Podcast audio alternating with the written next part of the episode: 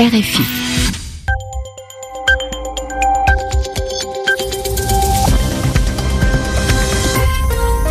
« 21h ici à Paris, 20h en temps universel. Gilles Moreau. Bonsoir à toutes et tous. Euh, bienvenue dans votre journal en français facile présenté ce soir avec Sylvie Berruet. Sylvie, bonsoir. Bonsoir Gilles, bonsoir à tous. Dans l'actualité, une mesure exceptionnelle prise par les autorités brésiliennes devant l'explosion de la criminalité à Rio de Janeiro. Toutes les forces de police vont être confiées à l'armée. En Turquie, des journalistes et intellectuels condamnés à des peines de prison à vie après un procès dénoncé par les défenseurs des libertés et des droits de l'homme en revanche, le journaliste germano-turc Denis Yücel est libre après plus d'un an passé dans une prison turque. Cyril Ramaphosa, le nouveau président sud-africain, promet un nouveau départ pour son pays. Il l'a dit dans son discours sur l'état de la nation, mais il a prévenu que cela passerait par des décisions difficiles pour redresser les finances publiques. Donald Trump se rend en Floride trois jours après la fusillade qui a fait 17 morts dans un lycée. Des proches des victimes lui demandent d'agir contre les armes à feu. Le journal. Le journal. En français facile. Direction le Brésil pour commencer. Le Brésil où la sécurité de Rio de Janeiro va passer entre les mains de l'armée. Une décision grave hein, prise par l'augmentation, prise devant l'augmentation spectaculaire de la criminalité ces derniers mois. Le crime organisé a quasiment pris le contrôle de Rio, selon le président Michel Temer, qui a donc pris cette mesure exceptionnelle et inédite jamais vue. Toutes les forces de police vont être confiées aux militaires. Nous retrouvons notre correspondant François Cardona. L'armée va prendre le contrôle de l'ensemble des forces de police. La mesure présidentielle doit encore être validée par le Parlement, mais un général a déjà été nommé pour assurer la sécurité de l'État. C'est ce militaire qui avait assuré le maintien de l'ordre dans la ville durant les Jeux Olympiques. Ce général va remplacer un civil. Le secrétaire à la sécurité publique a été suspendu de ses fonctions. Le maire, en déplacement à l'étranger, a salué cette mesure inédite. L'insécurité dans la ville de Rio est devenue problématique ces derniers mois. Les vols, agressions et braquages sont monnaie courante. Leur nom a explosé durant le carnaval. L'État de Rio est au bord de la faillite, incapable de payer ses fonctionnaires, ses policiers notamment. C'est la première fois depuis l'adoption de la Constitution en 1988 qu'une telle intervention de l'État fédéral est décidée, avec l'armée activée pour prendre la main sur une institution civile de sécurité. Les militaires pourraient rester en charge de la sécurité de Rio jusqu'à la fin de l'année, afin, selon le président Temer, d'éradiquer la criminalité qu'il compare à un cancer sur le point de contaminer tout le pays. François Cardona, Rio de Janeiro, RFI.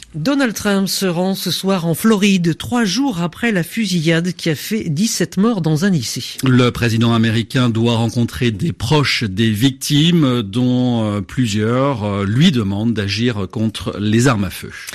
Il est l'un des grands rivaux de Donald Trump dans le camp républicain, candidat malheureux à la Maison Blanche. Mitt Romney annonce sa candidature au Sénat en novembre prochain. L'administration Trump pourrait imposer de lourdes taxes sur l'ensemble des importations d'acier et d'aluminium. C'est l'une des recommandations faites par le ministre américain du Commerce dans un rapport mis à la Maison Blanche. Donald Trump s'est engagé à protéger ces deux secteurs contre les importations, à la fois pour protéger les emplois aux États-Unis et pour des raisons de défense nationale. Les États-Unis et la Turquie sont d'accord pour travailler ensemble en Syrie. Ces deux pays s'efforcent de surmonter la grave crise qui les oppose depuis l'offensive turque lancée contre une milice kurde alliée de Washington dans le nord de la Syrie. Cette volonté de travailler ensemble a été annoncée au terme de la visite du chef de la diplomatie américaine Rex Tillerson à Ankara.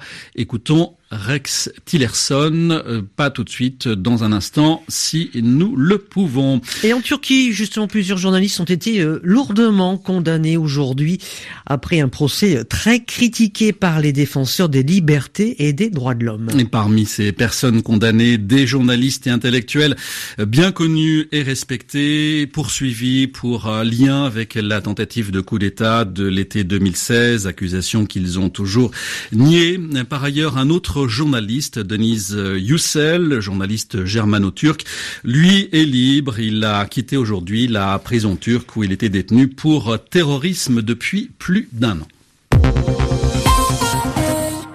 Cyril Ramaphosa, le nouveau président sud-africain, promet un nouveau départ pour son pays. Le successeur de Jacob Zuma a présenté les grandes lignes de son programme dans un dans son discours sur l'état de la nation. Il a prévenu que ce nouveau départ passerait par des décisions difficiles, notamment pour stabiliser la dette et redresser les entreprises publiques. Retour maintenant aux relations américano-turques avec la déclaration à Ankara aujourd'hui du chef de la diplomatie américaine Rex Tillerson. Nos deux pays partagent les mêmes objectifs en Syrie. La défaite de l'organisation État islamique Daesh, l'instauration de zones sécurisées et stables, une Syrie indépendante et unifiée. Nous reconnaissons le droit légitime de la Turquie à sécuriser ses frontières. Nous prenons très au sérieux le fait que la Turquie, notre allié au sein de l'OTAN, dise qu'elle a des inquiétudes au niveau de sa sécurité. En ce qui concerne Afrin, nous demandons à la Turquie de la retenue dans ses opérations militaires afin de minimiser les pertes civiles et d'éviter toute action qui exacerberait les tensions dans la région. C'était le secrétaire d'État Rex Tillerson en visite à Ankara en Turquie.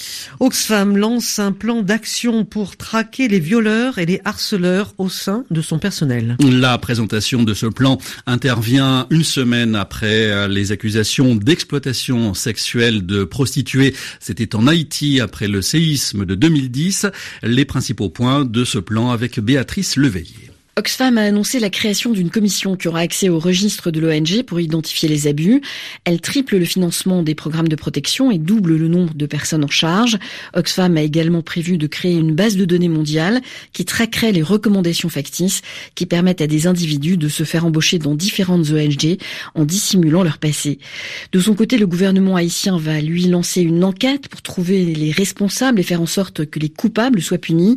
Dans sa ligne de mire, un ancien militaire belge Roland Von Over Meren, qui a été directeur au Tchad et en Haïti pour Oxfam et qui a été visé dès 2004 par une plainte pour abus sexuels alors qu'il était en poste au Libéria pour l'ONG britannique Merlin. Il se défend dans la presse belge aujourd'hui en accusant les médias d'exagération. Il affirme n'avoir jamais organisé des orgies avec de jeunes prostituées en Haïti. Béatrice Leveillé.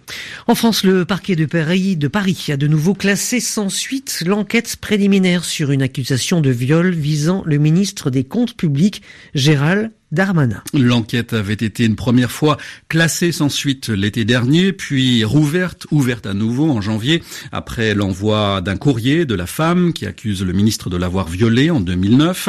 Il n'a pas été permis d'établir l'absence de consentement de la plaignante, explique notamment le parquet de Paris. Et puis tout autre chose, hein, Gilles, que ce soit de la soupe en sachet, des pizzas surgelées ou encore des nuggets de poulet, ceux qui consomment beaucoup de plats industriels augmentent le risque d'être atteint d'un cancer. Oui, c'est ce que montre une étude publiée par la revue British Medical Journal. On s'en doutait un peu, mais c'est une étude euh, inédite euh, par son ampleur et sa méthodologie. Les explications de Simon Rosé. Plus de 100 000 personnes suivies pendant 8 ans avec pour sujet d'étude leurs habitudes alimentaires. L'enquête menée par l'INSERM, l'Institut national de la santé et de la recherche médicale, est inédite par son ampleur et par ses conclusions. Elle montre pour la première fois un lien entre cancer et malbouffe. Plus on mange de produits industriels, de pizzas surgelées, d'escalopes sous cellophane et autres, plus le risque de développer une tumeur augmente. Les auteurs de l'étude sont même parvenus à un chiffre. 10% de produits transformés en plus dans un régime alimentaire augmente de 10% également le risque de développer un cancer.